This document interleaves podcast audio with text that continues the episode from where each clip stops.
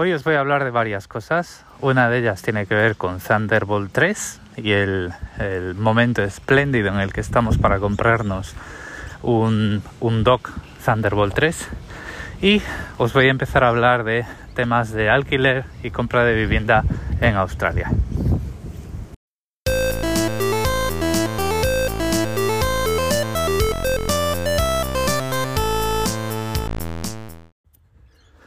Bueno, habréis visto en las noticias y en, los, en las presentaciones de portátiles y de microprocesadores que lo que hay ahora es Thunderbolt 4. Em, bueno, pues la cuestión es que con, la explosión de dispositivos de docks y de, y de portátiles con Thunderbolt 4, estamos encontrando muchos descuentos en en docks, en estaciones de, digamos, para enchufar un portátil a un escritorio completo de teclado, ratón, eh, discos externos, eh, periféricos de alta velocidad y tal, pues estamos encontrando muchos descuentos en, la tecnología anterior que es Thunderbolt 3. Eh, hasta tal punto que estaba mirando un dock, perdón, USB-C para mi escritorio, para tener bueno, pues porque por circunstancias ahora me llega un cable de red al, escritorio, ¿no? Bueno, pues dije yo, bueno, pues vamos a, vamos a hacer aquí un pequeño, una pequeña mejora del, eh, del dangle USB-C que tengo, que me permite conectar teclado, ratón y cable HDMI al monitor, pues vamos a hacer una mejora y vamos a poner uno de estos docks que además pues me va a alimentar el portátil em, por, el USB-C y además pues tienen un puerto de red, tienen más puertos de vídeo y este tipo de cosas. Entonces mirando em, he visto que en algunas marcas, como es el caso de Lenovo, eh, los docks Thunderbolt 3 tienen unos descuentos, eh, al menos durante en el corto plazo, que los hacen incluso más baratos que eh, ciertos docks USB-C. Entonces he dicho yo, bueno, pero esto, esto está muy bien, ¿no? Porque aunque no vaya a utilizar la, la, velocidad de Thunderbolt 3 en un determinado momento, pues para tener un escritorio un poco más modular en un futuro, pues esto me puede valer. Porque, eh, bueno, pues eh, ya sabéis, ¿no? Que las, las tarjetas gráficas externas Em, se conectan por Thunderbolt, determinadas unidades de, alta capacidad también. Y bueno pues hoy no es el caso pero en un futuro puede serlo cuando me replantee el, digamos el, ordenador eh, vamos a ponerlo así en singular y el número de ordenadores que tengo ahora, eh, todo el chiringuito que tengo montado encima y debajo del escritorio pediréis vosotros, pero loco, si cuando cambies el ordenador, probablemente el ordenador que te compres será Thunderbolt 4. Y efectivamente, pero es compatible hacia atrás. Es decir, el, el dock que te compres hoy Thunderbolt 3 te va a funcionar con portátiles Thunderbolt 4 y em, la única razón por la que no, querías un, no querrías un Thunderbolt 3 y sí querrías un dock Thunderbolt 4 es que el número de periféricos eh, que tengas por ahí, eh, digamos que saturen ese dock, saturen esa velocidad de transferencia que en Thunderbolt 3 me parece que son 40 gigabits por segundo que pues para mí es más que más que más que más que suficiente. Y como ya digo, la oportunidad viene de la diferencia de precio y del descuento relativo que los hace en ocasiones pues más barato que el, em, que el dock USB-C y por ahí van los tiros. Entonces probablemente el martes pues me llegue este dock y empiece a replantear el escritorio, a eliminar cables y a tener pues más agilidad a la hora de desconectar y conectar portátiles que siempre en mi caso van a ser dos, el personal y el del trabajo. Por cierto, ya os comentaré marca y modelo concretos. O sea, sé que es un, un dock de Lenovo ThinkPad y bueno, pues ya sabéis que esa marca me está funcionando muy bien y además tenían ese descuento del que os hablé. Pero no me sé todos los apellidos eh, tiene, porque como sabéis, pues en el mundo del PC los nombres no son lo más fácil de recordar. Entonces lo que haré será la semana que viene cuando me llegue, pues os contaré exactamente bien cuál es y pues qué tal me funciona con, con mi, en mi caso particular.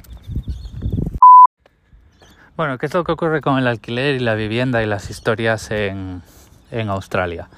Bueno, la cuestión, eh, empezando por el final, eh, mi mujer y yo y mi hija, obviamente, no nos la hemos dejado por ahí, eh, nos acabamos de mudar a una casa que estamos comprando.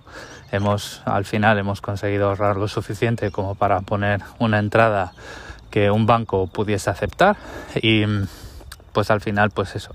Hemos dejado de alquilar y estamos comprando ahora mismo una casita muy chula en un sitio muy bonito muy cerquita del mar de hecho ahora estoy paseando mientras os hablo y estoy a escasos dos metros del mar en un paseo que bordea una una parte de una de una bahía que está a unos 40 kilómetros al norte 40 kilómetros al norte bueno está un poco más al norte de Sydney y está pues muy muy muy muy bien.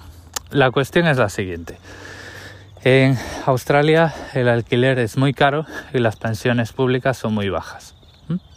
Entonces, eh, por poneros un ejemplo, pues yo cuando empecé, eh, cuando llegué a Australia, eh, me alquilé un apartamento una habitación amueblado a 10 minutos andando de la oficina en plena ciudad. Ese es un escenario muy caro, pero por poneros una cifra, eh, ese apartamento me costaba 750 dólares australianos a la semana. Entonces eso quiere decir que alquilar un apartamento en la ciudad está en los 2.800 o 2.900 y pico cuando hacemos la prorrata de quincenas, perdona, de semanas a meses, está en unos 2.800, 2.900 y pico dólares al mes. Eh, Sí, o sea, me imagino lo que muchos que habréis llegado al podcast hace poco os habéis preguntado, os estaréis preguntando, pues, ¿cuánto se gana en Australia? Bueno, pues en Australia los sueldos son muy altos y em, pues los costes son altos también, ¿vale? Eh, lo bueno es que la relación entre sueldos y costes cuando te vienes de España a, a Australia al menos con el trabajo que me viene yo, que es un trabajo de, en un departamento de tecnologías de la información, pues sales ganando, ¿no? Entonces, bueno, pues por eso haces los números y te vienes. Los números que no sueles hacer cuando estás eh, a mitad de la treintena em, son, es, lo, que, es lo que va a pasar cuando te retires, ¿no? Y ahí es donde vienen las curvas. Eh, como se había dicho, pues 2.800 eh, dólares al mes. Luego, claro, eh, tanto yo pues me fui un poco más lejos de la oficina, entonces la diferencia fue bastante drástica. Pasé de pagar 750 por una habitación amueblada, todo amueblado, a 660 por dos habitaciones sin amueblar y garaje. Eh, y el precio va bajando. Y hasta hace poco mi mujer y yo estábamos viviendo en una casa de cuatro habitaciones con doble jardín trasero, jardín delantero, em, garaje y aparcamiento cubierto para el coche, o sea, las dos cosas, y eran 650 dólares al mes, ¿vale? Pero eh, era una casa muy vieja que tenía muchos problemas. En general, tú te planteas que em, cuando, cuando estás alquilando, eh, vas a estar depende de la, situación, el tamaño de la vivienda y donde vivas, vas a estar eh, pagando de alquiler entre 800 y 1000 dólares a la semana, ¿vale? Eh, porque, bueno, pues no vas a estar viviendo cuando llegues a la jubilación eh, en un apartamento de una sola habitación. ¿Y qué es lo que ocurre?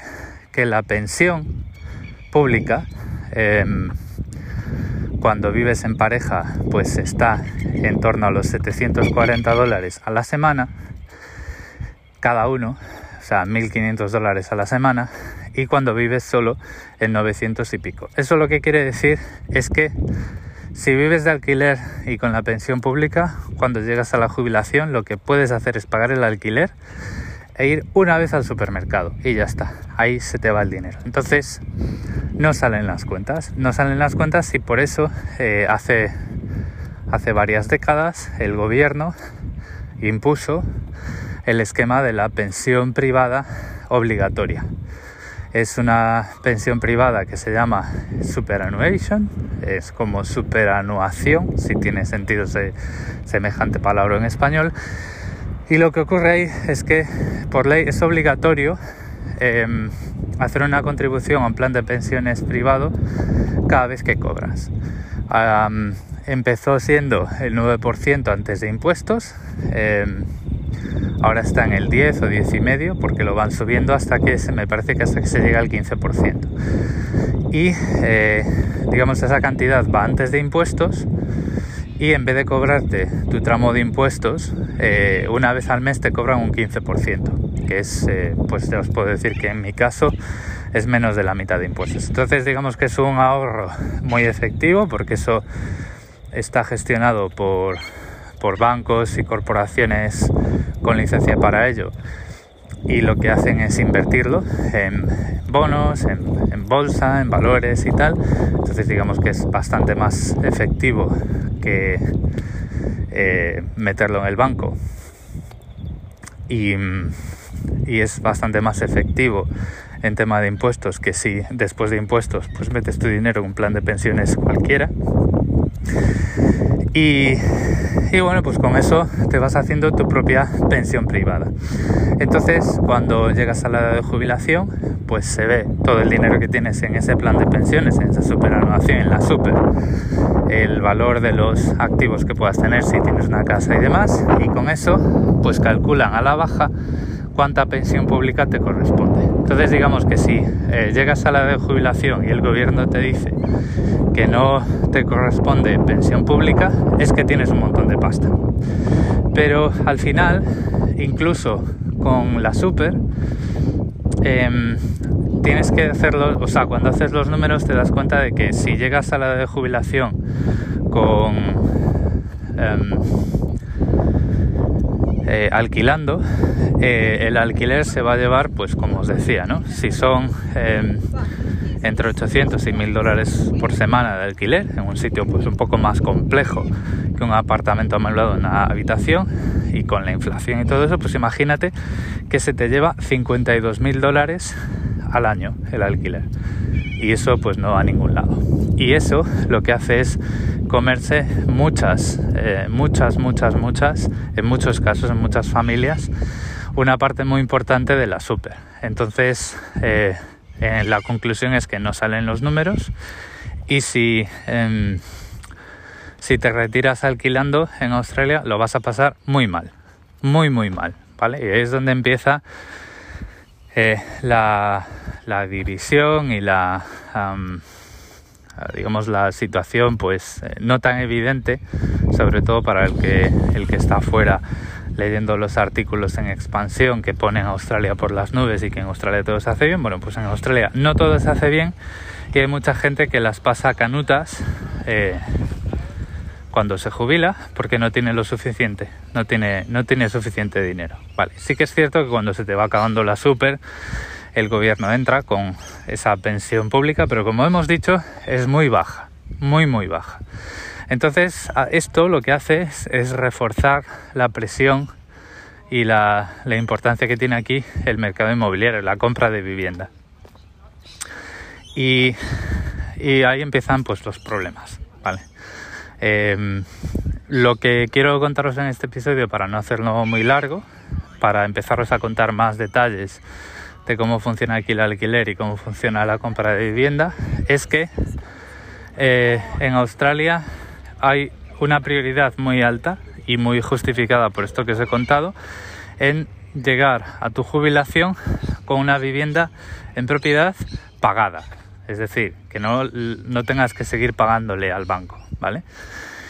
Y pues por esa razón, pues mi mujer y yo eh, eh, ya teníamos unos ahorros cuando nos conocimos, pero nos pusimos las pilas y nos apretamos mucho el cinturón. El, em, en el sentido del trabajar desde casa y muchos negocios cerrados y tener que redefinir un poco el ocio y todo este parón que hubo con la pandemia, pues lógicamente favoreció ese ahorro porque tuvimos la suerte de poder conservar nuestro puesto de trabajo porque tenemos los dos eh, trabajos que giran alrededor de estar sentado en un ordenador y conectado pues a donde sea, a nuestros respectivos centros de trabajo.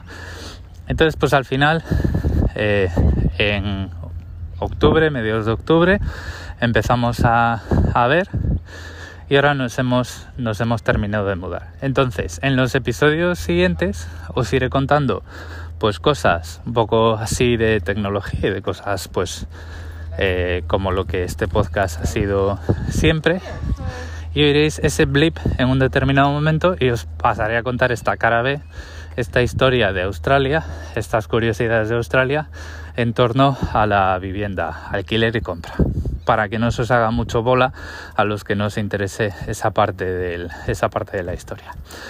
Por hoy lo voy a dejar aquí. Muchas gracias por el tiempo que habéis dedicado a escucharme.